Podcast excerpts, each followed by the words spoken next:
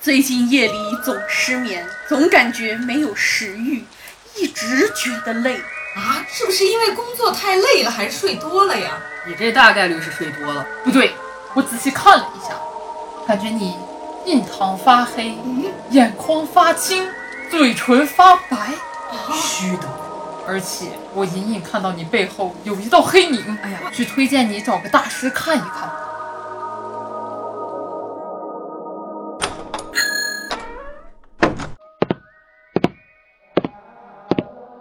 大师，我是朋友介绍的，我我我最近好了，不要说了，我已经知晓了。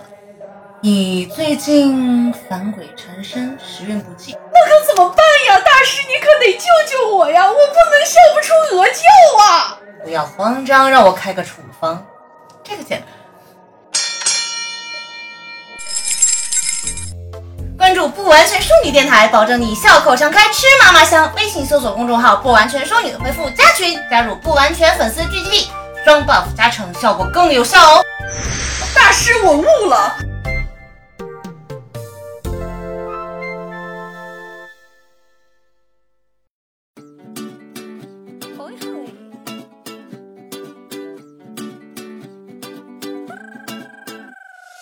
欢迎大家收听不完全淑女电台。 先问一下听众朋友们，我们前面那一段表演如何？北影录取通知书都拿到了吗？ 我明明拿的是奥斯卡小金人儿。 哎呀，一点儿都不浮夸，不做作。 是的，是的。高级。夏天过去了啊，又到了我们不完全主播除了南宫 老师最喜欢的节日，一年一度中元节。不是，我觉得中元节应该是能拿钱的人才喜欢，我们为什么喜欢？我们可以跟他们玩的。是我的们可。以给他们烧钱了。对，就从我们专门录的小剧场广告就可以看出我们对中元节特别节目的重视。哦，对了，今天还没有自我介绍啊，大家好，我是可爱又迷人的正面角色 Raven。我是印堂发黑的菲菲。我是认识大吃的大清，我是柴荣，我是反正不敢搞恐怖，但是我今天想做一个 reaction 的南宫。对，不敢搞恐怖的南宫老师呢，今天来参加我们的录音啊，已经是一个巨大的挑战。不错然后。对。你成长了，是的，我们几个呢都是恐怖灵异故事爱好者。每当中元节这天呢，都能从各种电台播客听到牛逼的故事，真的挺爽的。嗯，但是今天呢，我们就不讲鬼故事了，好多电台讲的也挺多的。我们就想给大家推荐一下自己喜欢的恐怖电影。今天的节目涉及剧透啊，我们会从讲解电影剧情入手，再衍生一些其他内容。不过恐怖片听剧情和自己看呢，当然也是完完全不同的两种体验。对对对对我们今天要聊的电影呢是《驱魔人》《双瞳哭声》《昆池岩》四部电影。很讨厌剧透的朋友们呢，就可以先看电影，再来听我们的节目啦。是的。那我们就正式开始吧。那《驱魔人》这个电影嗯，是大清选的，大清选送， 呃也挺古老的，对对，它是一个非常古老的电影，它是一九七三年的一部电影，嗯时，长反正我们都呢还没生。对，然后时长只有一百三十二分钟，而且哦嗯作为当时的华纳兄弟嗯嗯影片、他们推出的那种现代恐怖电影。哎，哦，这个电影呢改编自一个人的小说，叫做威廉·彼得·布雷迪。嗯，嗯，而这个电影更恐怖的一点在于，它是根据真人真事改编，呃，这个恐怖电影跟上这句话就，嗯，对，瞬间就变得格外的不一样。是的，这个电影的剧情呢，本身其实还算比较简单，嗯是这样的，就是在华盛顿市一栋普通的公寓里面哎，单身的妈妈克丽斯，她呢是一个演员，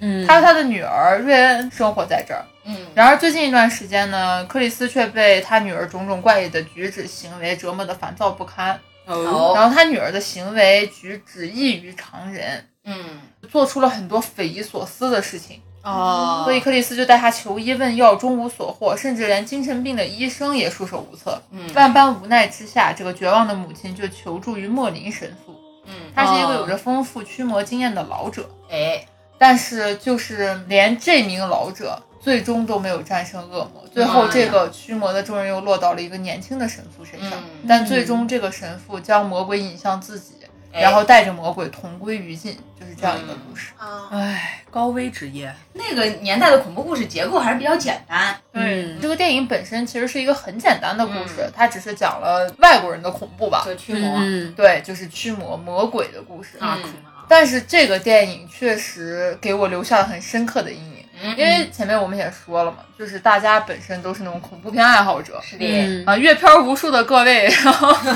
包括大兴在内，因为它本来是一个很老的电影，对按照现代的眼光来看，无论是它的剧情也好，嗯包括它里面的造型也好，嗯按理来说都是比较落后的。但这个电影确实是结结实实的吓到了我，哎，哦，你是什么时候看的呢？两千年了吧，两千年以后了，哦，那你还小。也不太小了，差不多上大学的时候哦，那都是一零年以后了。一零年以后的事了，啊，你对多不起啊大呀？， 对，就一零年以后的事情嘛。嗯，当时在看这个电影的时候，就是真的就让人觉得我操，怎么还会有这么恐怖的欧美的恐怖片？因为、哦对，因为我本身是个无神论者嘛，嗯嗯对，本来不相信魔鬼这种东西，但是是你的仍然被他吓到。嗯，我到现在还记得电影里面有几个特别经典的片段，哎，其中一个就是那个小女孩儿嗯，把头转了一转百八十三度个，一百八哦十，一百八十，然后转回来那个对， 我们南宫老师。已经不行了。这一个画面当时真的是结结实实的把我吓出了一身冷汗。哎我觉得有时候就是有那种情况，就是以前拍的恐怖片，虽然它的特效呀、布景呀都特别假，嗯但是它就会有一种原始的恐怖感。对我觉得嗯就是我确实会更容易被这种东西吓到，就是对越假的东西，我会觉得越可怕，对，因为它像人，但不完全像。 嗯，是是是，的，对，就是那种可能是恐怖谷效应吧。嗯，对，就让你觉得特别可怕。还有就是当时我印象特别深刻的就是那个小女孩儿，嗯她是四肢整个翻转过来，啊对对对然后从那个楼下上楼，当跑下来，我看过片段，你这么一说，我疯了。 对，当时那个片段真的是我在家里一个人吓到尖叫。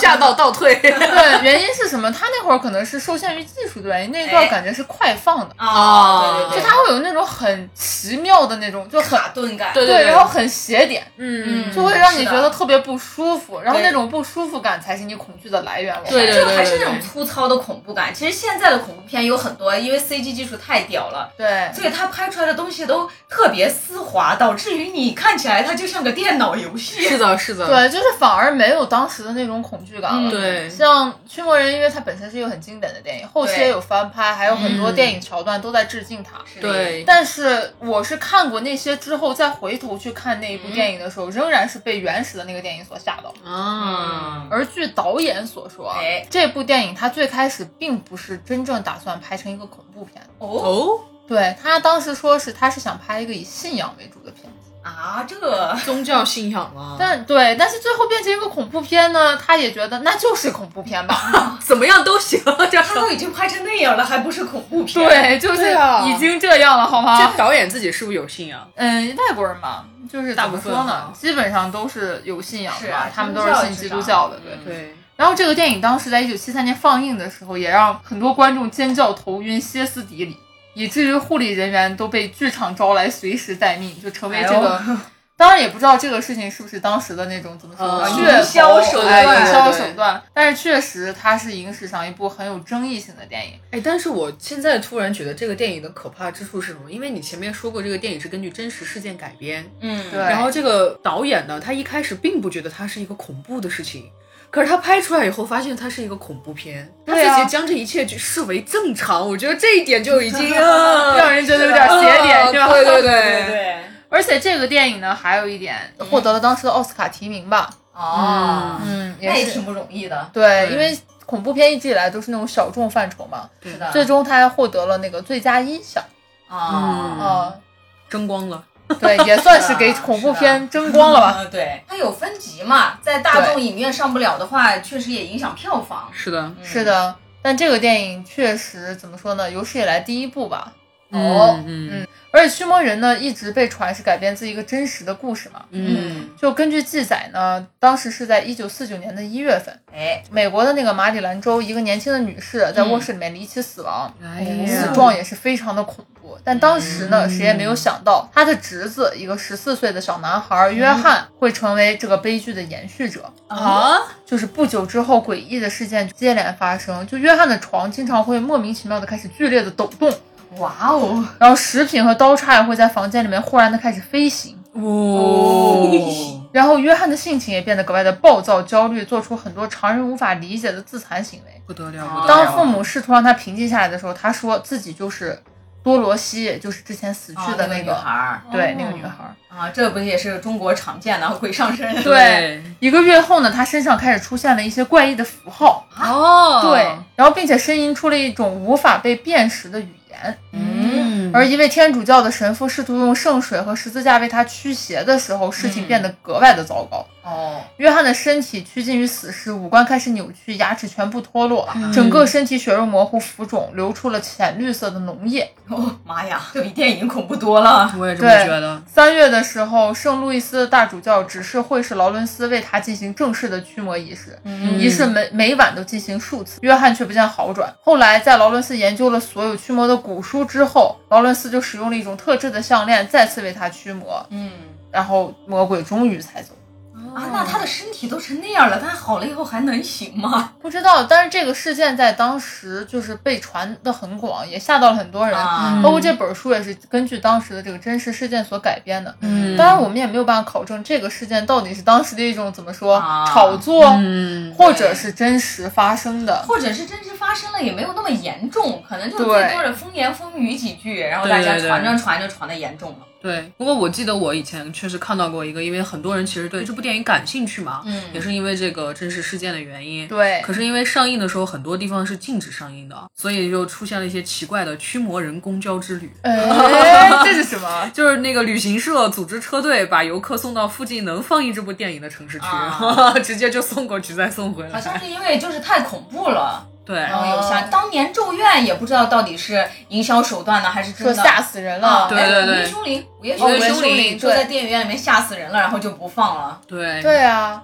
然后我觉得这个电影很很有趣的一点就是，包括最后驱魔的那个人，嗯嗯，他并不是像一个神父，而像一哎个精神科医生。啊，嗯所以这个电影有点那种科学驱 魔，就那种感觉。而包括最后真正让那个魔鬼消失的人，嗯嗯，也是那个年轻的神父。而哦年轻的对对对神父是带着魔鬼自杀了。啊，他这个电影真实的恐惧就是在于你对自己的信仰开始动摇。哦，好像在美国的那种神学系统里面，魔鬼不能它单独生存，就像我们的那对种鬼不能做阿飘，它只能附身在别人身上。嗯，而且恶魔的目的往往都很神奇，就是嗯他的对目的也不是说要杀死你，或者说要做什么事情，而是就是用谎言嗯，和一些怪异的事情，嗯让你去，从而不相信上帝。对哦对对对，他的目的是这是个。跟之前圣经里面那种堕天使的故事一样，对他们是一个对立面，就堕入地狱的人越多，神神的神力量就越越弱衰越弱弱，对对就是这样。他们的目的其实就是让你不再信仰上帝，嗯，所以我觉得这也是就是温子仁的电影为什么在欧美大家觉得特别恐怖的原因。抛去温子仁的拍摄技法呀、手法呀那些就很能营造恐怖氛围不说，嗯我觉得就是因为温子仁是亚洲人，对他融合了很多我们的封建迷信的东西过去，跟外国的神学系统完全不一样。就我们那些更恐怖一 些，对，因毕竟中华文化源远流长嘛。啊是不过说实话，温子仁的《招魂》系列，他嗯们的那个故事其实跟《驱魔人》也是有异曲同工的地方，对他们也是以真实的驱魔事件改编的。那个驱魔夫妇，对而且那个安娜贝尔不也是真实存在的那个娃娃？对，哎，啊对你们有没有看过搜过那个安娜贝尔真实的图片？嗯，看过看 过特，别 可爱，是一个像个雪人一样的胖胖的娃娃。啊，是吗还行。对，我我现在就看一眼，对，就完全没有电影里那个娃娃。就是电影里那个娃娃，我觉得他要是扔在路边，我绝对不会捡。啊，哎他长得就很哦对对对恐怖，好对对吧？呀，它很脏，破兮兮对的。。但是真实的那个娃娃是真的长得特别可爱，是那种没有骨架的那种软软的毛绒的，里面塞的棉花的那种感它觉。现在好像就是在一个驱魔博物馆里面，但是之前还是有传言，它不是放在一个玻璃柜子里面锁上的柜子，嗯就是经常晚上的时候那个柜子会有拍打的声音，有震动，啊，还有说那个娃娃自己出来溜出来的那个状态，哦 反正也是挺神的。那说起我们中国这个封建迷信啊，嗯就瑞文今天给大家推荐的一部电影，是我非常非常非常喜欢的一部恐怖片，叫做《双瞳》，哦， 国产恐怖是片，嗯台湾电影啊，是国产。国产 没错。哎，在讲双瞳之前，先骂一下陈思诚傻逼，傻逼。看看过《唐探二》的朋友们一定也知道，就大楼里的庙宇，对大楼里的庙宇，然后还有五行杀人之间的事件，都是跟我们双瞳电影里面早就有过。对，而且他说不上是致敬，因为他根本不想让大家看出来跟双瞳有关系。有人提出来后，他死不承认，嗨，所以就散兵。我们双瞳呢是二零零二年由陈国富导演执导的台湾电影。我真的一直觉得《双瞳》算是华语恐怖片的巅峰之作了，就不不说小的时候那些特别恐怖的什么、啊，山村老师呀、那些的，嗯，而且它不同于就是美国电影那种驱魔的，都像是比较直来直去吧，就是鬼上身了，然后我驱了。或者是日式恐怖片那种，在生活起居上面呀，或者在你心理恐怖上面呀做文章的那种，它结合了很多东西，就是将我们中国道教的文化跟恐怖惊悚元素结合在一起。嗯，也是算是没有用恐怖片里面常用的，就是什么复仇呀、啊，没有什么用套路，啊、感情对纠葛呀、附身呀这些元素，独创了自己独有的元素。但是，呃，要跟听众朋友们说一下，它里面的这个道教跟我们真正的道教其实没什么关系，嗯啊，那倒是，它只是用了这个壳儿，算是一种邪教吧。对，哎，就对是是像的是一种说我自己是从道教出来的，但是它实质上是一种邪教，对对对。跟我们那个道没有任何关系啊。我们的道教还是挺好的，非常正能量啊，对，其实是咱们国家很多这种邪教都是打着一个幌子，说自己是正统佛教啊、正统道教就出披着来这的。些东西的外衣，对然后去进行一些不诈太骗好嘛的事对情，对对对，对这还挺真实的，真挺真 实的。对，就韩国这几年其实特别喜欢拍这种宗教类的恐怖片，嗯嗯就是它只要跟你的生活还有跟你有的信仰的东西融合在一起的话，确实能让你更有代入感。对对 对，而且宗教这种东西在每个国家也都有，是就的从这种正统宗教延伸出来的那种邪教加恐怖的故事，确实挺屌的。嗯，但是作为我们二零零二年拍的电影呢，确实是挺厉害的。它整个剧本呀、拍摄呀，包括演员，主演呢是梁家辉，是啊的，嗯 影帝，他饰演的呢是一名叫黄火土的警官。其实从他的名字就知道，他应该就是男主角了。 对，很五行八卦呀，是的，是的，那他人到中年呢，因为检举了同是警察的老婆的弟弟，应该叫小舅子啊，关系好 远。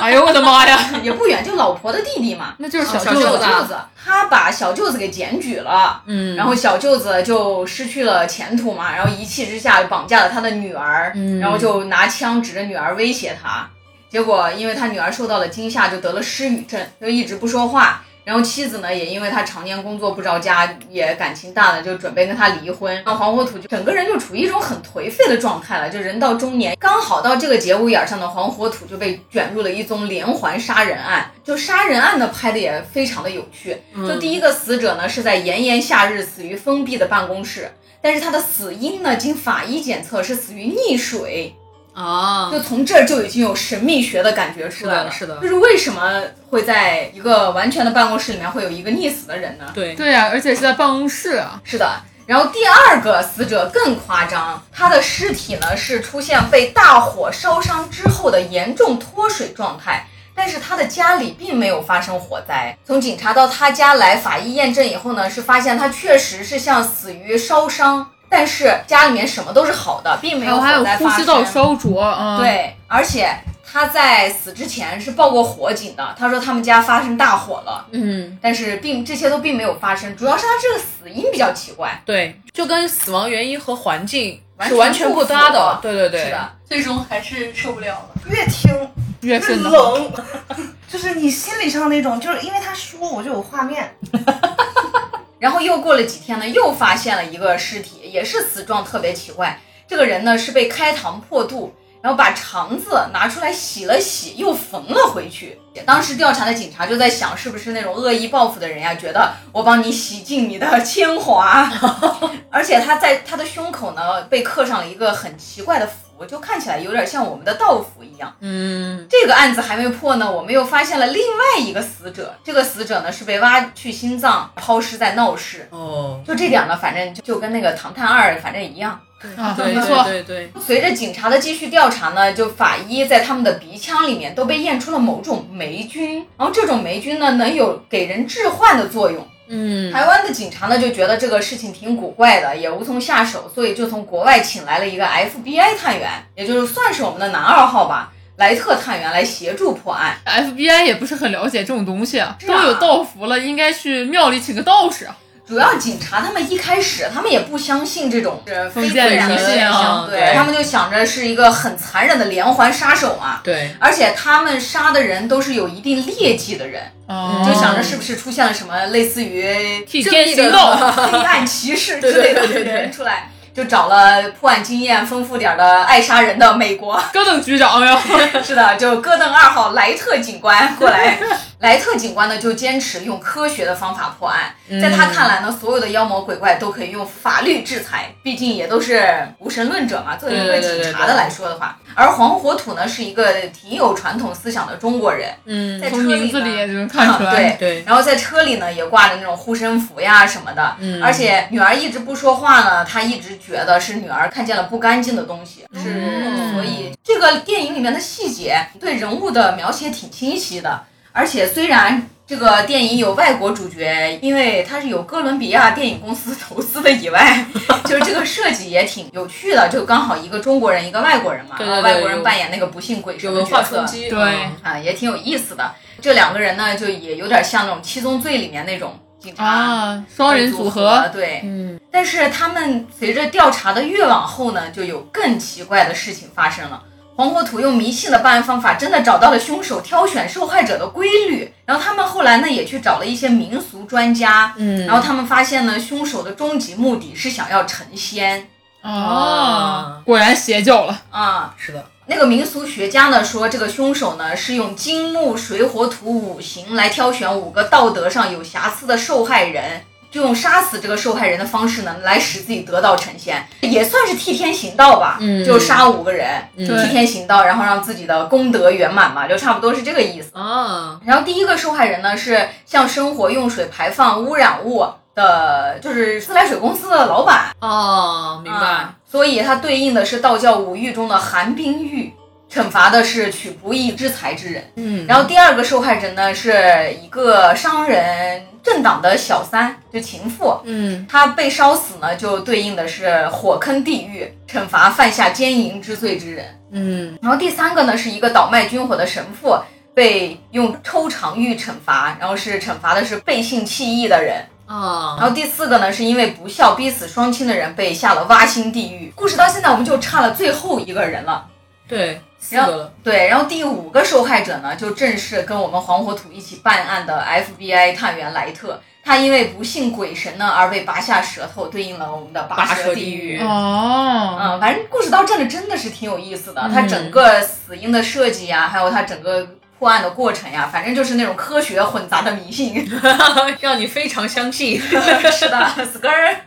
然后这一切凶案的操作者呢，是两个从国外归来的高级工程师，他们本来就挺厉害的嘛，又高学历，然后家里面挺好的，但是他都们是工程师了，对他们，但是他们突然信了道教啊，但是直接此道教非彼道教，哦我哦对们一对开始对说对了对对，然后变卖了公司以后就出家了。然后，所以警察呢，很快的就锁定了犯人。然后这时候呢，就迎来了我们本场电影最精彩的一场戏，就是也是在影片里面算是很奇观的一个场景了，就是在外面看上去特别牛逼，像北京 CBD 一样的那种摩天大楼里面有一个巨大的道观，啊，这也是陈思诚导演抄袭的另外一个地方，当时还当营销拿出去吹。嗯嗨，这时候真的觉得挺牛逼的，就警察们不是要去那个公司大楼里面抓人嘛？对对对然，后进去了以后，发现里面整个是一个古建筑，特别厉害。然后真的是一个道观，里面呢还有很多那种道士，扎着道士头的那种学徒。嗯其实，在表面上看起来文质彬彬的道徒呢，突然就跟警察发生了大战。这块儿也是挺开始火拼了。都用的是刀呀，什么乱七八糟的，反正也是死伤一片。基本上冲进去的几十个警察就全死了，道士也死哦了，反正是双方伤亡。嗯，里面反正也有挺多什么砍手呀、斩首呀之类的那种血腥镜头，嗯，反正就挺恐怖的。这个时候其实也能看出来，他们信的那个肯定不是正经的道教了，对对对肯定对是呀那种邪教。当他们以为呢，把那两个老大抓了以后，肯定就有罪魁祸首了嘛。当大家觉得这个事儿可能就差不多完了，但是影片呢又迎来了第二个高潮，就是在道观中，他们救了一个女孩儿，被埋在道观下面的一个棺材里面，就被钉在里面。哦然后她的肚子上呢是埋着一块东西。一开始呢，民俗学家他们就猜测说这个女孩是祭品，啊，是一个他们最后用来呈现的祭品。警察把这个女孩送到医院了，就整个给她检查呀什么的，就说救了一个女人质。然后后来呢，才知道这个无辜少女呢，才是想要成仙的幕后黑手。她拥有诡异的双瞳，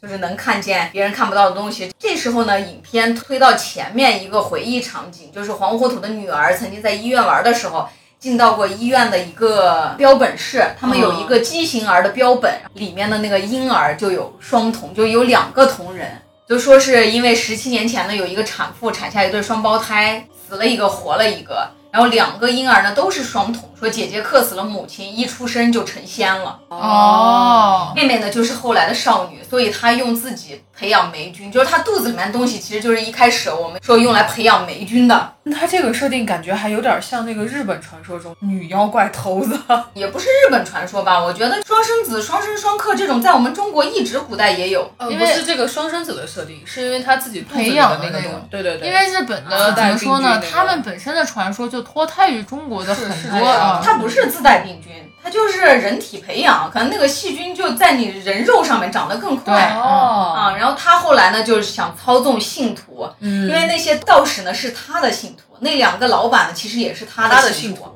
他就操纵信徒呢杀死金木水火土五人，想要成仙。而那个黄火土的火土，其实就是少女成仙的最后一个祭品。啊，环环相扣，设下圈套，等的是他。是的，是的，而且他在最后跟少女对峙的时候呢，其实他看见少女是有两个同人，嗯，然后也一直在言语上刺激他那些痛苦的回忆。嗯他最后在极度痛苦的时候呢，开枪打死了少女。其实少女在跟他对话的时候，一直在逼他杀死自己，这样就能成仙了。哦明白。嗯在影片的最后呢，已经停止脉搏的黄火土呢，在女儿开口叫爸爸的时候，其实醒了过来。但这个电影呢是有两个结局的，嗯，有一个结局呢，就是他最后流眼泪了嘛，就醒了。当时电影的字幕里面打了一行字是“因爱生忧，因爱生惧，若离于爱者，无忧亦无惧”。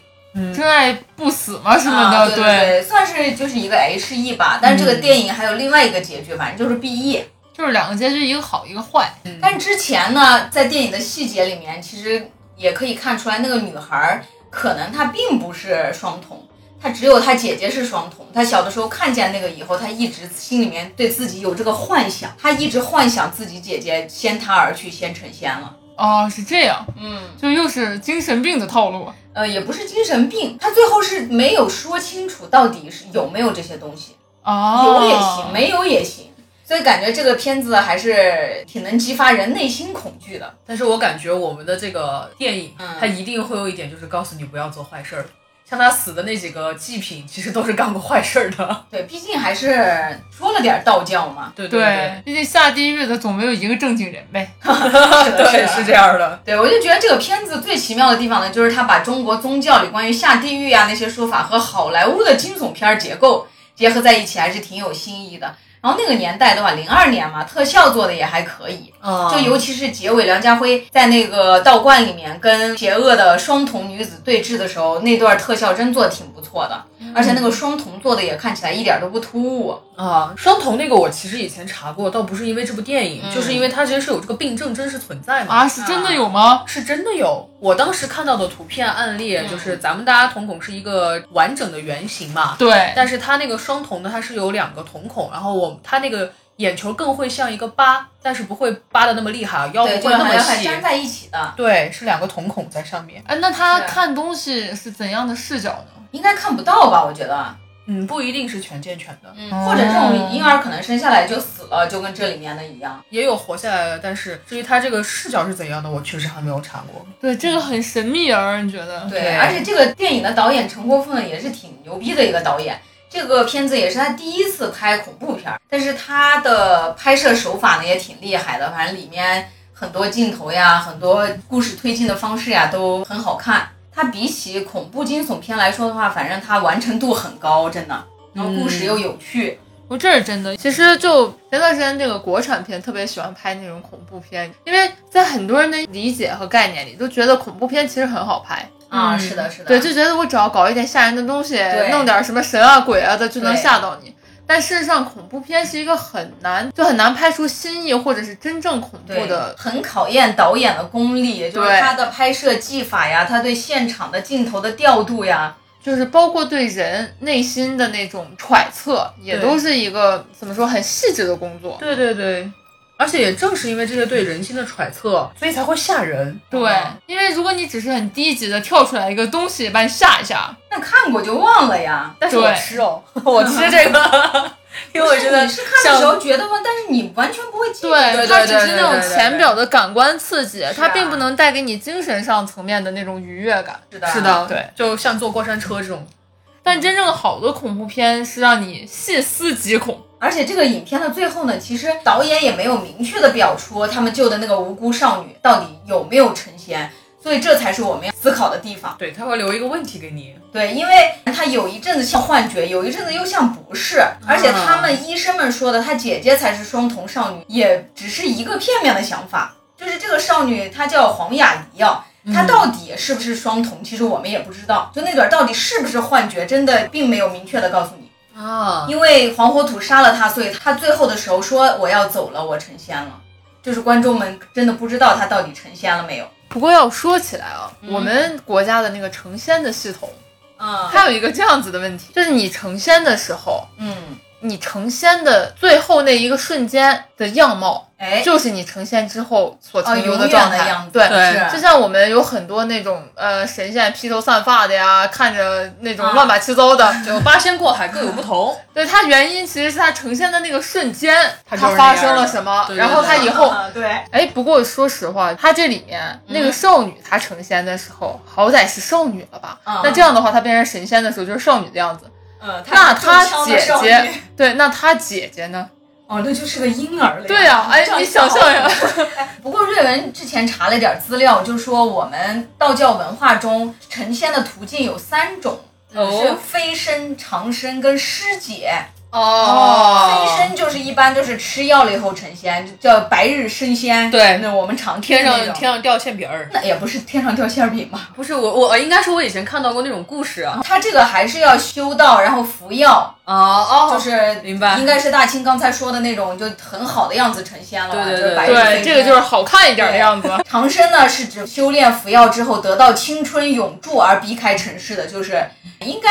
这种算地仙对玉嗯帝他们应该就是这种成仙吧？啊、好像不但是，他们是白日飞仙。不不不，对，是这他样们的。是前面那一茬儿，对这种呢，其实有点像那种世外高人，因为神仙他们这个系统啊，也分那种三六九等啊。对对对我是有编制的，还是我只是个散仙，它都是有对对对对哦都是有说然法。后第三种师姐呢，就说是像蝉一样脱蝉蜕，嗯人们明明看见他死了，但是又在别处看见他活了。在我们《双瞳》这个电影里面，为什么那个少女谢雅里费尽千辛万苦让黄火土杀了她？她是不能自杀的，所以她对只能等这第三种师姐。但是说师姐成仙，一般就是成为鬼仙，嗯，就不是前两种比较高级的， 对，就真的比较仙神的仙也有那种鄙视圈啊。所以说，以这个来分析的话，就我们电影一开始不是说了他的姐姐先死了嘛，因为上一世修道不成，这一世就直接想退为成鬼仙，于是直接夺舍投胎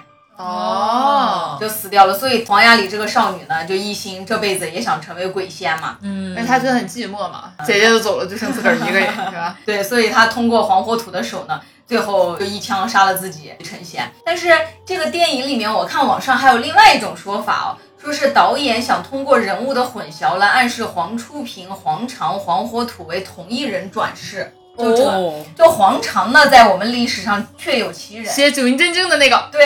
他并不是道士，但是被大家熟知的就是金庸先生的那个《射雕英雄传》里面将黄长描写为九阴真经的作者。嗯然后黄大仙呢，就叫黄初平啊，他也是生于东晋时期，他最早呢是跟东晋著名的道教理论家葛洪一起写过那个《神仙传》，差不多都算是那些道教的大人物吧。嗯，然后这个电影里面埋一些伏笔，可能就是增加这个故事的真实性，就还是跟道教套上嘛。对对对对，就是一切让你觉得跟真实有关。 是的，哎，不过电影里面提到的那些地狱呀、什么的，但其实在我们道教建立嗯之初是没有地狱一说的。道教最早呢认为人只有一生一世，就这些地狱呀、投胎呀、这些说法呢，是佛教传入中国三教合一以后形成的一些新的一些想法。对，哎，不过说真的，《双瞳》这个电影真的是很有意思。我之前是看过三遍吧，就第一哦遍看的时候没感觉到什么，就是没看懂一些更深层次的东西。然后后来又看了点分析啊什么，再去看的时候，确实觉得嗯挺屌的，可以安利听众朋友们一定要去看一 看。对，作为国产恐怖电影里面不不可多的多佳得作的佳佳作佳作对，那其实刚刚 Raven 说完这个双瞳跟宗教有关，嗯，我今天推荐的这个电影呢，也是集各类宗教于一体，哎，今天我们好像都讲的是跟宗教相关的电影哦。是的嗯比较多。因为扯了这个的话，人们这个代入感会更强一点。我想安利的这个电影呢，是一部韩国电影，叫做《哭声》。哎，这也是瑞文特别喜欢的一部电影，里面有我最喜欢的韩国欧巴黄正明。对， 快讲一讲这个，我可没有看过。这部电影的话，黄正明是主演之一，嗯啊、还有另外的演员，一位演员应该是真正的大主角吧，我觉得算是，是他串起了整个线的，他叫郭道元，是演员叫郭道元，嗯对啊，导演呢就是罗洪真导演，对，这个导演真的也挺厉害的，而且《哭声》这个电影呢，获过韩国青龙奖的最佳导演、最佳男配角、 最佳对对剪对辑奖，反正获奖也挺多的。对，获奖获得很多，还有各种提名，对，这个而且罗洪正导演呢是韩国特别著名的呃犯罪恐怖惊悚片导演吧，对他对之对前有特别有名的电影《追击者》《黄海》，都是是的韩国特别有名的电影。第三部就是这个哭声嘛，嗯然后这部电影也被大家都说没有想到居然是鬼片，啊，是的，嗯， 因为他以前拍的两部像《黄海》呢是历史题材的电影，然后《追击者呢》是犯罪片。对，然后这一部电影，我先给大家简单的说一下这个剧情吧。这个剧情呢，它是发生在一个韩国的小村子里面，这个村子叫做古城。那古城在韩语的发音呢，就是哭声啊哦是一样的，所以这个电影的名字就叫做《哭声》。然后讲的呢，就是一个不知名的神秘人物，是一个日本人来到了这个地方，然后因为大家其实并不喜欢日本人嘛，嗯，哦，对，那那对中国人和韩国人都不喜欢所以就把他排挤在外。这个日本人就在远离居民区的林子深处搭了一个房子。从这个人来到这里以后，怪事就开始不断的发生。嗯啊，镇上的人呢就得了一种怪病，身上就长满了疹子啊，然后脾气也变得非常非常的暴躁。对，而且这个故日本怪老头的演员呢是国村所国村隼，嗯对一个挺著名的日本老头儿，以前老演黑帮老大的那种，对对对对反正看起对来就特别恐怖啊。看着就凶。之后呢，就发现啊，这个村里面有一对夫妻惨死在这个屋子里面。嗯，啊，犯罪嫌疑人呢，就是刚刚我们说长满了疹子的这样一个人，外貌上。然后后来呢，警察也就是我们的大男主角，他们案件判定了以后呢，说是因为吃了一种神奇的蘑菇而发作，然后产生幻觉。白伞三哎红红杆杆杆，哎不是红杆杆，哎不白杆白杆杆红伞红伞杆， 吃完以后糖唐板板。板。对，这个时候呢，因为他是警察嘛，也是一位无神论者，嗯所以就就说肯定是独木孤之患，不会是别的什么原因。是是但是他有一个助手叫大福，大福就说：“哎呀，我们还是要相信一下吧。啊，对，就在他们俩说这个事儿的时候呢，突然，哎，派出所停电了，嗯，叭一下全黑，然后外面雷雨交加，突然闪现出来一个裸体的人，啊哦对，嗯，他们俩一看到这个人，吓得起飞。然后男主角告诉大福说：“你快去看一眼。” 就是死道友不死贫道。 结果出去看的时候呢，就发现人已经没了。嗯，之后呢，这个案件啊又发生了，因为之前不是惨死了人嘛，后面对又惨死了一家。但是这一家里面，大家就在那儿查凶手，查查查查了半天，男主角呢就突然发现，这个凶手就是那一天晚上派出所停电在门外的裸体的那个女人。嗯但是这个人呢，他最后自杀了，他把自己哎吊死在村口的一、呃，也不是村口啊，就村里面一条大路的树上，对对对，很高啊，就不知道他是怎么把自己吊上去的了。爬上去掉的，嗯，而且这个人呢也是起了疹子的。从这之后呢，我们的男主角啊，男主角叫中九，前面忘了说， 中九就开始做噩梦，在梦里呢，他就和一个怪兽搏斗。然后当地有一个偷猎者，他声称就说见过相同长相的那个野兽在森林里急速奔跑，还生吞了一头鹿。然后就说这个这个东西呢，其实就是那个日本人。嗯，对哦对，他们村子里面都后来相传说那个日本人就是鬼吃人什么的，对，嗯，生吃那个生吃鹿这种，嗯，哇！而且是浑身赤裸，只穿了一条呃兜裆布的那个内裤，啊，哦对，那很日本了。对，然后这一条内裤呢其实是有伏笔的，嗯，等一下，一条内裤有什么伏笔？假面超人吗？ 没有想到吧，内裤都是伏笔，导演鬼才不鬼才。 对呀、后来呢，这个警察他就说这个事情到底是是神是鬼，还是就是普通的红伞伞、白杆 杆这种？他们他就去了这个日本人的家里，去了日本人的家里和他的助手大福一起去的。去了以后呢，去了以后呢，他们就发现一件事情，就是这个老人的这个屋子里面哈，全是之前他们村子里死亡的人的生前的照片照啊，包括死后的照片。反正很诡异，瘆得慌还有什么啊蜡蜡烛呀烛呀点的嗯阵似的，对，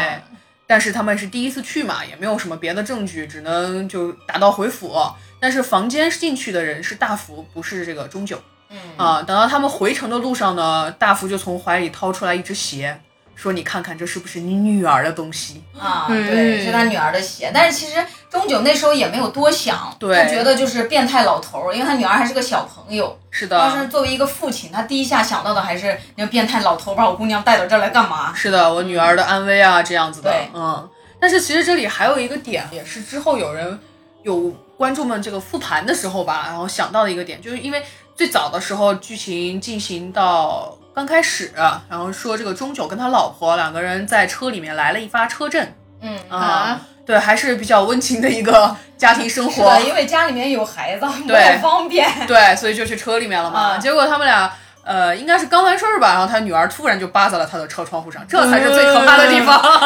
对然后他跟他女儿两个人后面出去玩儿的嘛，出去玩儿就在因为是山里村子里，就在河边坐着就聊天儿，然后聊着聊着他就问了一下他女儿，你看到了多少呀？他女儿很通情达理，啊，就说我看到了不止一回啦。 然后，但是这很正常嘛，爸爸妈妈也是普通人啊，这种的。然后就两个人父女俩还说开了，也算是哦开启了性教育的大门啊吧。嗯他姑娘多大了？呃，小学学生啊，哦感觉他姑娘性格挺好的，就挺对，开朗一个很小孩儿。很开朗、很贴心的一个小女孩儿。但是这个时候，他们没有人发现，他们俩都没有注意到对面坐着那个老人，就是日本老人，他在那儿钓鱼。嗯，啊，等到回去了以后呢，他就发现他女儿开始变得不对劲了。嗯，他女儿以前中邪了哎对中邪了，就不爱吃鱼的人、开始狂吃鱼，吃鱼的那个动作和状态就跟野兽一样。嗯，而且晚上的时候，他不是去看他女儿的身体了吗？他女儿的腿上也开始起疹子了。但这个时候他女儿醒了，你想他前面还是那种父亲的贴心小棉袄，这个时候就开始对他大喊，特别暴躁，声音都喊痞了的那种，就是就骂他，直接是骂的脏话。嗯，对，然后杀伤力特别强。然后同时，他们在医院里面发现第一个第一个凶杀案的这个犯人，在医院里面那个疹子已经起到满身了，不像刚开始发现他的时候只是那种一片一片的地方。他疹子起到满身，在医院里面一顿很离谱的抽搐就已经不是人了，最后是自己的骨头把自己戳死了。哎呀，这些种种迹象都表明这个村子不对劲儿。哎，已经不是科学了。 然后呢，他们就说，那就去请个巫师吧，请个巫师过来给他们驱驱邪呀，这样子的。但他们请来的这个巫师，其实是一个传统教派里面，它属于萨满教，哦，对，韩国嘛，他们是对东北那边，东北那边连得近，对，萨确满实教是信萨满的。对。他要把这个萨满教的巫师请来，这个巫师呢，就是我们大家都喜欢的那个黄振明欧巴，对， 这个巫师来了以后，一通大做法呀，又是砸钉子的，又是跳舞的，就是萨满教跳大神嘛各种杀啊，鸡杀狗，对对对，就是大家能看到那种跳大神子里面都全都有。然后这个时候呢，他女儿就在那跟他说啊，我好痛苦啊，你不要那个啥，让他停下来吧。然后这对个就是恶魔的通常手段。一般恶对魔附人身以后，这种剧情在欧美片儿其实挺常见的，就在中间时候会求父母放过我吧，怎么就是包括驱魔人，啊我刚刚说的对对对里面就有。是的，然后这个时候呢，还喊了他一声爸爸，因为他那个中邪以后，对他一直是那种很暴躁的状态，哦再也没有那种温情的状态啊。这个时候喊了他爸爸，这个一下子钟九就受不了了。然后冲出去把那个法师打断了哦啊法师这个一打断，那你会不会遭反噬？这一下子大家心头就疑云纵生。嗯， 是 的，再加上之前还有一个呃一家凶杀案啊，这个凶杀案一直在进行。然后那家凶杀案去了以后，现场也是那种做法的现场，做法的过程中，一家人死干净了，你说这鬼凶不凶啊？我的妈啊，呀！然后而且这一段呢，影片里面有表现，就是萨满巫师跟日本人双方隔空斗斗法法的画面对比。对对对对对，哇，就萨满教这边不是在驱魔嘛，然后日本人那边呢也用什么铃铛啊、乌鸡啊什么乱七八糟的事情，它是那种两边的剪辑，两边的画面对比，对就给观众一种好像是恶魔跟法师之间在斗法的一种感是觉。的，是嗯，的，这个地方也是一个蛮重要的点。嗯，这也是个伏笔嘛。啊对是的，然后中间其实还有一个伏笔是什么呢？就是这个巫师他来到这个中九家里以后，他不是要换衣服嘛？嗯因为他萨满跳完又要换回普通的西装啊那些的，他就把衣服全脱了，只剩了一条内裤。嗯那内裤的兜裆款布式吗哎，对，这个内裤的款式也是一条兜裆布。但是这个时候大家其实没有看明白，只能觉得是不是大家当巫师的人都有这么一条裤子？ 对，而且之前就他们俩斗法的那一段，其实感觉巫师的法力像是比日本人强的，对对对，就把日本人压制下去，还吐血了，好像。是的，就那个时候已经给你打虚弱模式了。嗯， 然后，但是呢，因为法师不是被终究打断了嘛，所以这个事情就等于说是戛然而止。但是他女儿的血也没有被去掉。到此为止，我们能够看到的能够跟鬼神扯上关系的已经有两位了，一个是这个日本人，还有一个就是这个巫师。但其实还有第三位，这第三位其实是一个女性角色啊、啊、这个女性角色在影片中就叫做无名，她是对没有名字的。她是一个可爱的小美 女。对这个人呢，其实出场也出的比较早了，像我们刚刚不是提到那个女人挂死在那个树上嘛，自杀的时哎候，是中九和大副在回顾现场的时候，这个女人就给他们扔过石头。对嗯啊，就引起过他们的注意、啊，就告诉了他说这个日本人是个鬼呀、什么的，就一直有出现过，等对于就很飘忽不定的一个女孩子。嗯，再到这一场法事之后呢，中九就又去找了另外一个人，他去找了神父，对，呃，神父出来以后就变成基督教了嘛，这是第四个跟这个鬼神有关的角色。但是神父告诉他这个事儿不是我能搞的哎，对我们，我们这边的神学系统镇压不住你们的鬼，毕 竟他们听不懂。啊，那他说的不是说我们的系统不对，我镇压不了这个东西。我记得他当时说的话应该是，呃，你要相信神是存在的，你如果不相信他的话，反而会给你带来厄运这种。然后我就带一个，我派一个我的助手过去，是一个小神父，跟着他们一起去了。啊嗯，后来就是中九、大福还有这个小神父，啊、三个人一起又去了一趟这个日本老人的家里面，去了一趟日本老人家里面。这个时候还有有一条狗， 中九还在里面跟那神父斗智斗勇的时候，外面的狗已经快把小神父咬死了， 就在那儿拉拉扯扯那一段儿。那段这段出来以后，那个中九就说：“你不允许你再对我女儿做什么事情，否则我一定会杀死你。”也拿了那种木棍儿啊武器去打这个人。在之后呢，他们也确实埋下了这个想要杀人的这个心理。最后他们是直接把这个日本人一直一路追啊什么的，反正把这个日本嗯就人、想把她杀了。对杀死，就觉得把这个人杀死以后，这个事情就可以结束。然后最终的那个情况呢，也就是说他们确实杀死了这个人，是他们认为的哈，确实杀死这个人，因为他们出来的时候不是这个日本人从山上滚下来，非常巧合撞在了他们的车上，就死了，当场死亡。然后他们把这个人的尸体又从山上扔下去，一路不知道滚去了哪里。他们就觉得这个事情应该是万事大吉，解决了。嗯，解决了以后，回到家里面呢，这个他女儿的这个症状并没有缓解，是的啊，依然存在。这个时候，那个巫师他就又出现了，但是他来到中九的家里呢，他突然就开始流鼻血，最后是直接狂喷血。啊、是的，她就想赶紧逃离这个地方，她觉得这个地方我已经不行了。啊，我镇不住我整了，不了了，我要走了我的妈呀在他离开的时候呢，就有无数的黑色飞蛾往他的玻车玻璃上面撞，对啊，哇就全像部要撞烂阻。止他离开一样。对，然后他还说啊，这能怎么办呢？那我回去吧，一边流着血一边回来。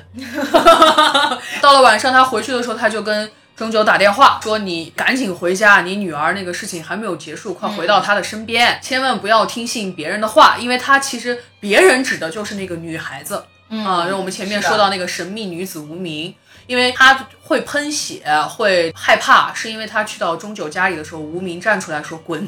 而且那个无名在这个时候，其实感觉他是站在那个对立面的。对，是的是在这个萨满的巫师对立面。嗯但是我们从一直的这个电影看起来，觉得巫师是个好人嘛，然后我们一下就会觉得这个无名是坏人。这个时候，钟九还在外面，没有回到家里面。无名就告诉他，他们两个在路上相遇了。无名告诉他说，呃，巫师和日本人其实是一伙儿的，对，你千万不要相信他们的话。你现在回去的话，你女儿就彻底没救了。我现在已经设好了陷阱，你只要在鸡叫三声之后回去，那么你女儿的事情都会解决嗯，啊，就会恢复正常。但是如果你要是回去的话，你们就完蛋。跳跳，对，这个时候呢，其实鸡叫已经叫了两声了。是的，啊、你只要再稍微等到第三声叫完，你再回去就 OK 了。但但是绝对不会等的，大家是都懂，的，这恐怖片等儿了不作不就死演啊完。了。 是的，但是其实也对啊，就是已经发生这么多事儿了，你再告诉我等三声之后是的让我再回去，我还会觉得你到底是不是真的？啊哎对，就是这个心理啊，非对啊常的重要。再加上还有巫师给他打电话，告诉对他，，就是这个影片呢，我们就跟中九一样，就观众看的时候也一样，嗯你已经就是完全分不清到底谁是好人了。而对中间还有一段儿，他们去杀那个日本人的时候，啊因为那个小神父不是也是信基督教的嘛，对对对就是他们的神手上有一道圣痕。但是他最后发现那个日本鬼手上有一道圣痕，小神父其实算第一个信仰崩塌的人。对，嗯因为他是很虔诚的基督教徒，对他一开始他们都以为日本人是恶魔，对结果他看到了那张那个圣痕以后，他真的信仰崩塌了。是的，就是我们观众看的时候也一样，就是你已经混乱到你不知道该信谁是到底是是好好的谁是坏的。的。然后后来终究他到第三声之前为什么会回去啊？是因为他突然看到路面上出现了他女儿的卡子，这一下子这个做父亲的心啊就受不了了，对立马就冲回家。冲回家以后，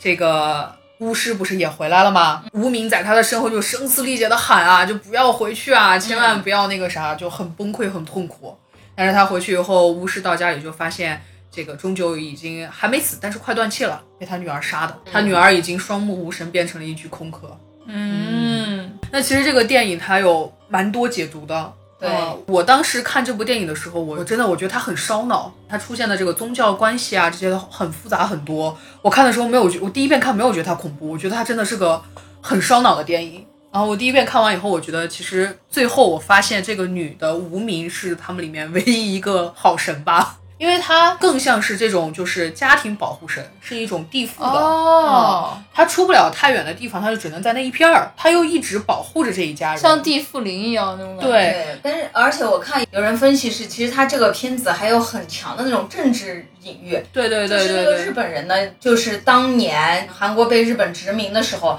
日本进对他们进行宗教屠杀，是的，就日本人就是作为一个恶魔嘛，要把他们村里的人全部都杀光。对。而且这个日本人他有一个未播片段，是导演当时有一个设定，嗯说的是他们去查了这个日本人的身份，查出来以后发现他就是侵略时期来到这个村庄的一个日本军人。哎，这个片段播了，我看的版本是有的。我看的应该是哦导演完整剪辑版是有的，对有一张照片，他就是那个侵略时候军人。对对对对对，他有我看那个版本是没有，是我后面看的时候才有的。你说这个人都已经是一百多年前的人了啊。是的，而且那个少女呢，就算是真正的那种韩国精神吧。对，而且还有一点呢，就是他们韩国人那边其实是很看重鸟类的，他们认为鸟类是一个非常呃神圣的一个存在，算是那种信使啊、什么那种跟神沟通的。然后还有一个细节就是这个中九的家里面有一个腌菜缸子。结果那个腌菜缸子被那个巫师打碎了以后，里面有一只死乌鸦，这就证明这个神已经被玷污了。而且影片的结尾呢，少女是对钟九说：“鸡鸣三声前不要回家里面去嘛。”对，这是圣经里面的著名故事，就是的最后晚餐散了，耶稣对彼得说：“我实在的告诉你，今夜鸡叫两次以前，你会三次不认识我。”彼得说：“即使我会同你一起死，我也绝对不会不认识你。”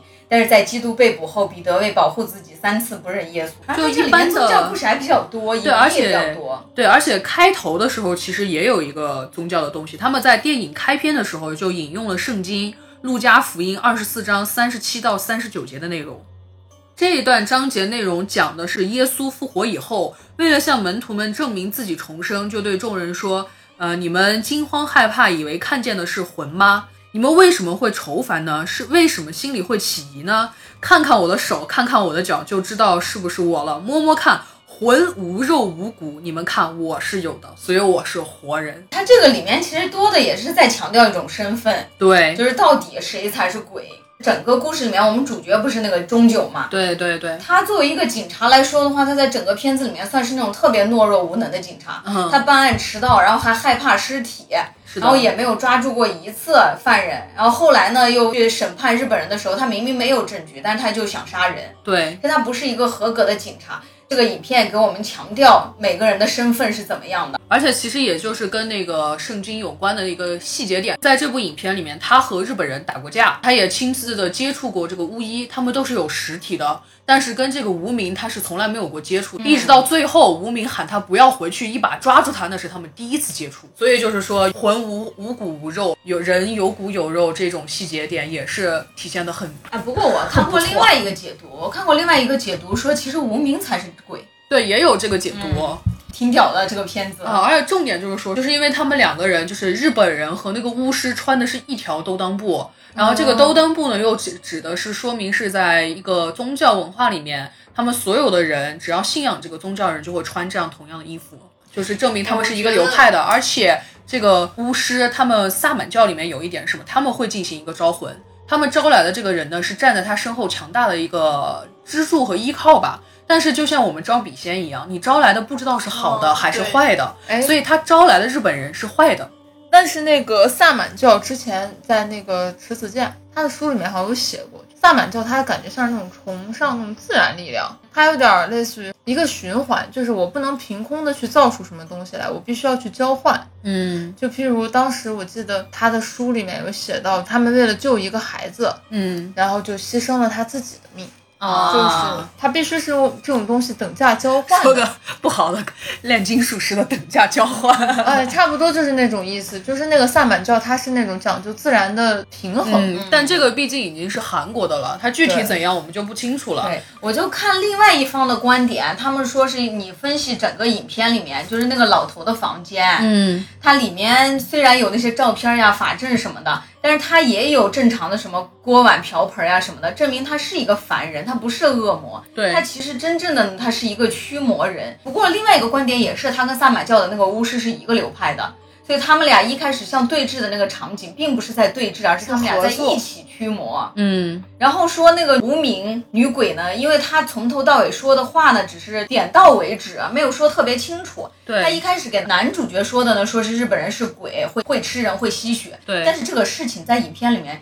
只是大家流传的一个说法，并并没没有有真实质性的实实，都是锤嗯口传。对，嗯而且在片尾的时候，无名给男主说：“你怀疑人，还想杀死他。”这个时这候就是他你的罪。他已经前后矛盾了。他这个时候又说日本人是人，是所的以这是另外一方观点，就是说那个女孩子才是鬼。鬼，而且其实里面有一个非常神奇的角色啊，就就大家能发现，凡是跟这个宗教沾边儿的人都有点不太好的下场。 那里面就是那个神父，他神父其实说你要相信神的耶稣的存在，然后这一点其实还有一个就是讽刺了一下不相信耶稣和神存在的人。哎，不过我持另外一种看法哦，我觉得那个一个神父呢，他算是一个也是那种懦弱的角色。对，他其实知道这个是什么情况，他只是不敢接，然后他就冠冕堂皇的说出来这一句屁用没有的话，然后派自己的徒弟去送死。啊、嗯，嗯，还有一个地方也是说，有人说除了这个以外，还有一个解法就是你要相信，坚定你自己的信念。那这个其实又绕回到我第一个说的电影了，嗯就是还是要靠信仰，对，是的因对为魔鬼只存在于那种对自己不确定的人身上啊，对，就是中真九正就已杀经完全没有办法确定了。就真正对杀死你的东西是你自己心底的恶，对，对所以这个里面的男主也是，他已经完全混乱到他自己也不知道该相信谁，他连自己都不相信。是的，如果作为他这个警察身份的话，他就是不应该相信这些事情。对啊，嗯，是的按理来说他不应该信任何的神，，啊对，他对就要按照自己的那个逻辑推理去破案。对，就是所有人的这个信仰都是在崩塌 的。关键你不知道对韩国的警察是怎么样，反正如果是在中国的话，你必须得是个无 神论者， 保险。对，是的，嗯，而且还有一个点，钟九问了为什么是我的女儿。一个是他们俩前面父女感情还很好的时候，在河边坐着聊天，对面那个日本人在钓鱼遇到的这样一茬事儿。还有一个呢，就是说的是，呃，刚刚瑞文提到的这个无名说的是你心存杀人的意念，这就是你的恶。原台词是因为女孩的父亲犯了罪，那你要这么说的话，这个为什么是我这句话，它本身就是你的恶点了。 哦对啊，，对，嗯，就是怪社会。 对，就不是是这样的，就是所有人在自己身上发生一些不好的事情的时候，想到的一点都是为什么是我。对但这个东西其实是人心底最本质的恶呀。嗯就像你在看到那种，譬如打个比方，我们这回的疫情，嗯，你在看到所有的死亡人数的时候，你会觉得哦，人不多，是因为跟是我你是们没我关，系对对，但这其实就是人本心的恶。对，嗯是的，是的，所以它这个里面其实环环相扣的非常多。对然后宗教又出现了很多，像是巫师、萨满，然后又有这个基督、耶稣，还有这个日本的这些恶宗教大魔。乱斗，对，所以归根结底，所有宗教类型的恐怖片，它其实往往都是一个本质，就是能杀死你的嗯，就是你自己，啊，嗯是的，对，而且能救你的也只有你啊。对，所以这个电影我当时看，我觉得它真的非常的烧脑，很有意思。你觉得烧脑真的是因为你看出意思了？其实有很多看哭声的人，他们觉得很恐怖，就是因为其实他们没有看到深层的意思，因因为他拍的确实也很恐怖。因为这个导演很厉害，对对他之前对拍刑侦片拍的也特别的棒，他整个影片节奏特别好。嗯有很多人他就觉得啊鬼呀、啥的挺害怕的，他没有看到深层的意思。啊，像这个电影，听你们一说，感觉有点想回去看。是，而且错这这也是我喜欢看恐怖片的原因。其实恐怖片每个人去看起来觉得恐怖的点不一样，嗯对你对它的理解也不一样，就每个感觉都不一样，真的挺好的。是的，是的，说不定这会儿看，的电影， 对，说不定看到这个片段的时候，菲菲在尖叫； 看到下一个片段的时候，我在尖叫，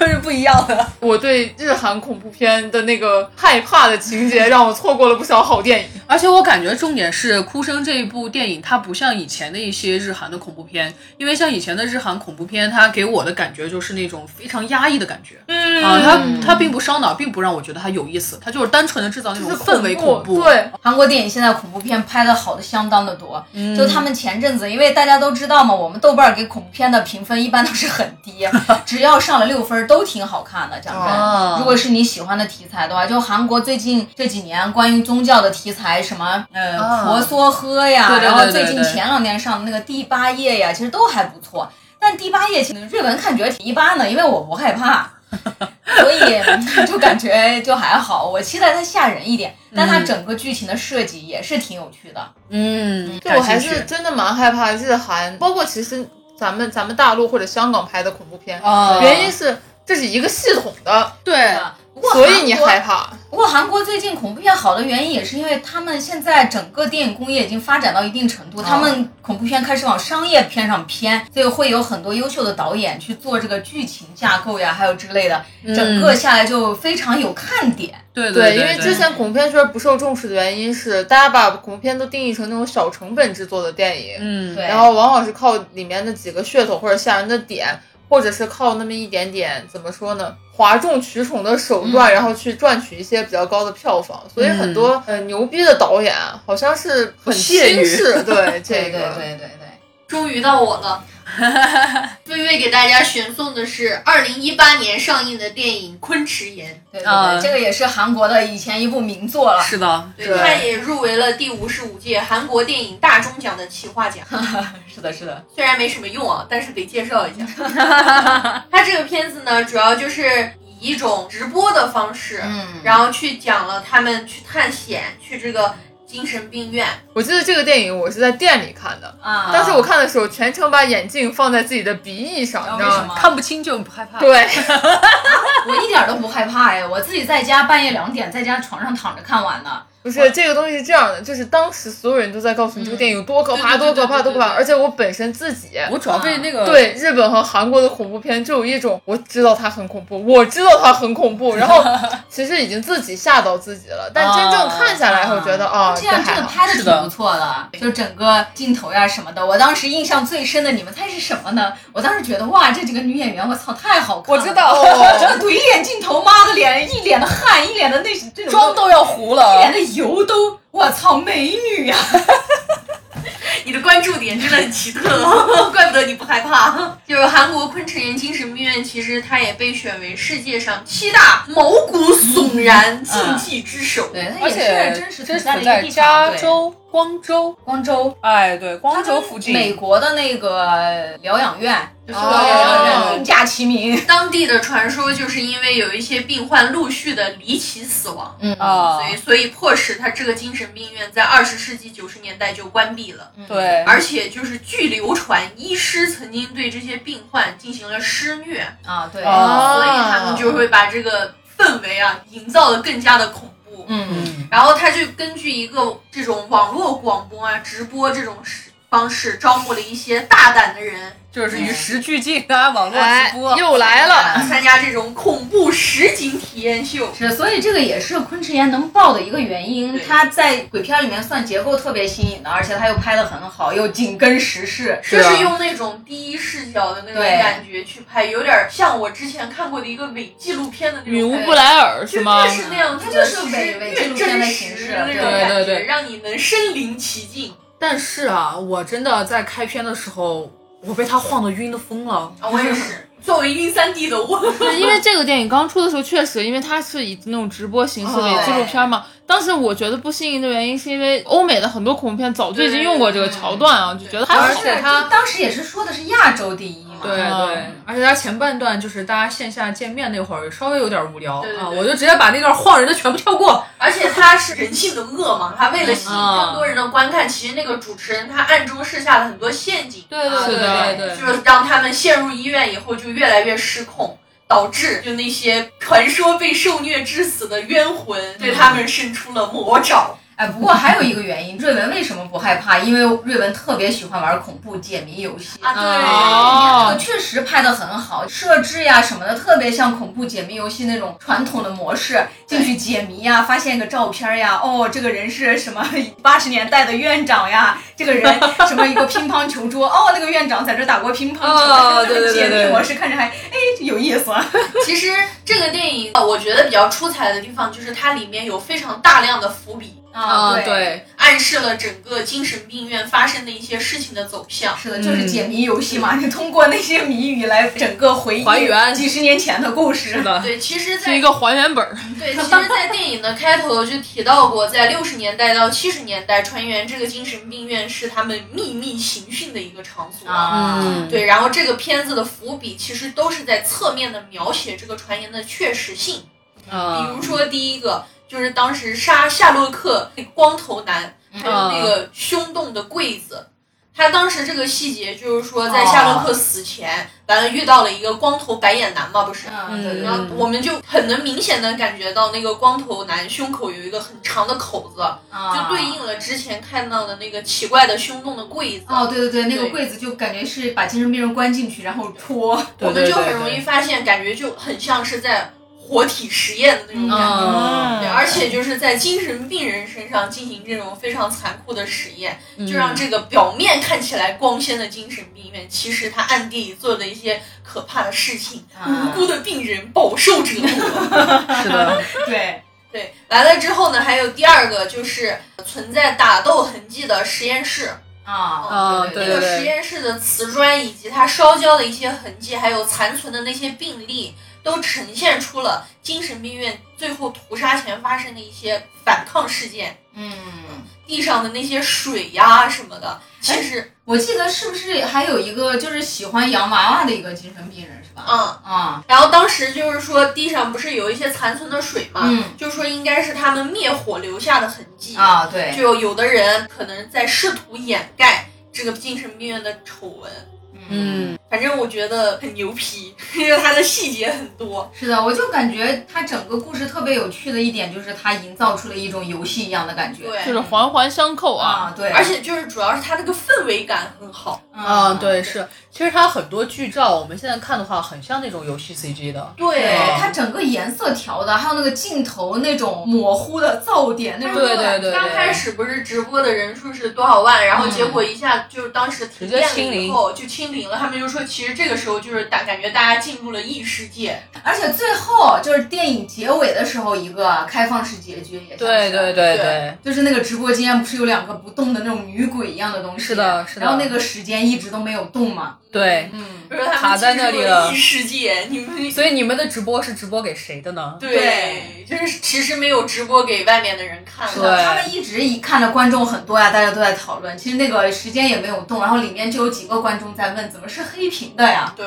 嗯然后还有第三点，就是当时所有的照片串联出来的一些线索。嗯嗯，那当时他们就是说研究了一下院长室的照片嘛，还有他背后的一些故事，还原当时发生的什么悲惨的事情。啊，嗯，首先就是那个颁奖的照片，最右边的那个朴正熙，哎那真的是念朴还是朴啊？嫖朴嗯正熙。而左边的那个是谁呢？他们就说极有可能是金载圭。啊，就之前不是说那个昆池园院长精神病院那个院长名字不是叫朴英爱嘛？对大家就猜会不会就是在影射朴槿惠？对，然后他们又说这个朴正熙的左膀右臂上面，就是说他是一个军队的人士，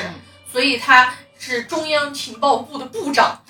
为什么会给他颁发民间的优秀企业家奖项？里面可能会存在一些非常微妙的关系。对对对，而且朴槿惠不是后来调查了以后也歇台了嘛，她也有很多奇奇怪怪关系。就这个片子里面那个打乒乓球那个照片，说跟朴槿惠有一张打乒乓球的照片一模一样。嗯，还有对，就是你刚才说的那个嗯打球，它其实就是看似只是对灵异现象做了一个补充，和这个对事件没有什么关系。但是其实它里面有一个非常有意思的历史记录，嗯，就是韩国政府积极参与体育是从一九七零年开始，好，不过那个时候只是局限于竞技体育，对国民生生活体育就是没有什么关心。啊，但是这个时候呢，韩国军事政治比较密不可分嘛，他们当时为了增进学生的体质，所以采用了一些多种的竞技奖励制度，号召青少年积极锻炼身体，提高竞技能力，以此实现和完成竞竞技选手的来源。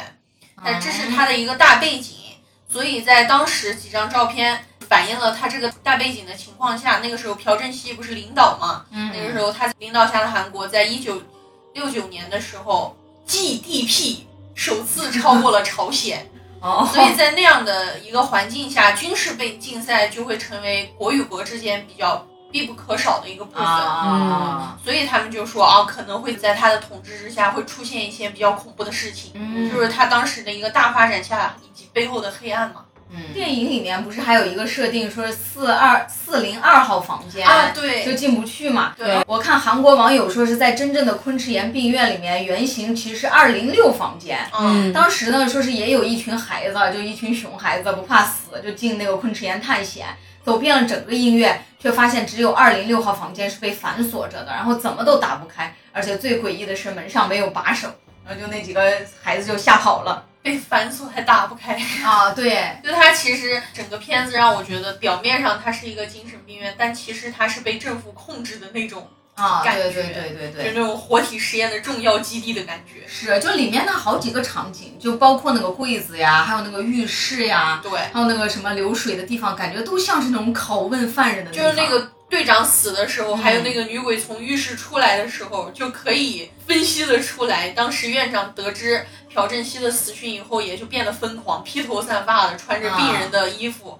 是带着病态的执念自杀的。对，之前韩国真实的新闻说是昆池岩病院的四十二名精神病者是集体自杀嘛，嗯但想想都精神病儿了，四十二个人怎么可能一起自杀？对啊呀、怎么就能 突然统一想法我 刚了？才你说那个拿娃娃的那个男人嘛，就是他其实是一个眉清目秀的小伙子嘛，啊，但其实他是那个光头男，啊他手里拿着的那个玩偶，嗯就是改造前，好恐怖哦！就是他被改造成那种变对对对可怕的人，他一直怀念自己曾经帅气的样子。对对对。完了，还有就是他们说打乒乓球的手法，嗯就作为一个乒乓球爱好者，他打乒乓球的姿势其实还不如后面的那些病人，嗯所以就是说他在这个画面里面显示出他并不是很喜欢打乒乓球，啊嗯从这一点就看出来他是一个善于作秀的人，嗯所以他就是就这个院长嘛，他是非常拥护国家政策的，然后依附于朴正熙的统治。对我感觉韩国反正好多恐怖片都喜欢整点儿这种背后的政治的隐喻那。所有的电影都是，不光是恐怖片，对，搞点事情。隐对，不喻过跟他们的那种国家那种政治环境有关系。毕竟韩国都基本上算是没有那种寿终正寝的 总统。毕竟韩国其实说实话，他们的整体构架它就有问题。对他们最早的那会儿开始的时候就是那种军政统治的，反正比较麻烦，不像我们阳光的天、阳光的地。 完了，他们说那个跳舞女鬼是三十年前试胆的那三名女子中中间的另外一个，就灵魂被关在了四零二。那个他们里面有两个女演员不是跑出去了嘛，就是那个女 rapper， 对对对对对，那点儿不是算是全全全国片最恐恐怖怖的的地地方。哦，是啊，由于看 BL 之前已经看过 女 rapper 了，就觉得更不恐怖 了，然后还就这段 B-box 真厉害。甚至让人有一点想笑。我当时其实看这个有被吓到是什么原因啊？是因为我当时看那个我在拖进度条，刚好拖到他那张大脸。哦，那个确实那样会很这个啊我之前遇到过一个事儿，就是当时有一个抖音的视频，是一个画着快手妆的女孩子，哦，那会儿好像流行这个就整人视频，对就前面哥哥在吗？多喝热水，然后巴拉突然女 rapper 在 那对对对对对。然后我看的那个也是多喝热水，但是那个人说的我就特别纳闷儿，我还倒回去看了好几遍。他说的是哥哥多烫 水，多烫水是个什么意思？ 烫水，他是把喝吞掉了那个音，对多烫水。啊、然后整个人都是嗯，然后后面就开始女 rapper，我说等一会儿，我先回去听一下你说的是啥。反正我当时被那个吓了一跳嘛，嗯因为我是那种，其实我是那种看恐怖片我会很容易被吓到的人，因为我胆子其实挺小的。哎，我 也是，我也很容易被吓到。嗯，而我自己其实不敢看那些恐怖片，嗯我一般都是拉着朋友们陪我一起看，而且我是挡着手指，哎，你 们手指缝儿里面看，对，从手指缝儿里看。而且我我觉得看恐怖片，我属于这种，我一个人看的时候，我会觉得我可以静下心来把这个恐怖片看完，而且不觉得害怕。啊、但我不能跟别人一起看啊，恐怖我也片，我不喜欢跟别人一起看，就对一起看 我，我很容易被吓到。我们有对对，我明明不害 怕，然后你就旁边人突然一叫就吓一跳，，对，一个人看的时候心如止水 啊，水毫无波澜。但是你只要多一个人就完了。我是那种一个人看的时候，我就老觉得我柜子动了，我门动了，我门动了。我给大一个人家真的还没原一事下，我跟 Raven 曾经一起看过一部恐怖片的现场的真实情况。就是 Raven 看片，因为他不害怕，他是不会说话的。但是我看片的时候，我脑子里面弹幕特别多，啊，我你会想往外说 话啊？然后 Raven 跟我说，我再也不跟你一起看了，你话太多。对，我我我也是，我跟别人看恐怖片，或者跟别人去密室玩，就或者去鬼屋，真的不能跟别人同行。我一个人没有问题，但是人一多我就完了， 我有时候也会，我就是叫的最惨的那个了， 就是因为别人一叫，我也很想就就叫。你别叫，嗯大家一起进去，闷声不 吭，OK 没问题。对，或者是哪怕我一个人进去，都没有那么多人让人觉得恐怖。 还有一个，菲菲前面不是提到那个校服女鬼嘛？其实还有一个场场景啊，是那个水下面有很多那个学生啊，很多学生也是校服鬼。然后这个其实就是隐喻了当时世越号的那件事情。哦，嗯就朴槿惠不让救是吧？对对对那个船上对人死了，，对，纯献祭行为。太害怕了。我们这生个活在阳光的社会真好。对， 就说现在本来他韩国那个宗教就很奇怪，啊 韩国邪教，韩国邪教可太多啊了。太有名儿了，真的是。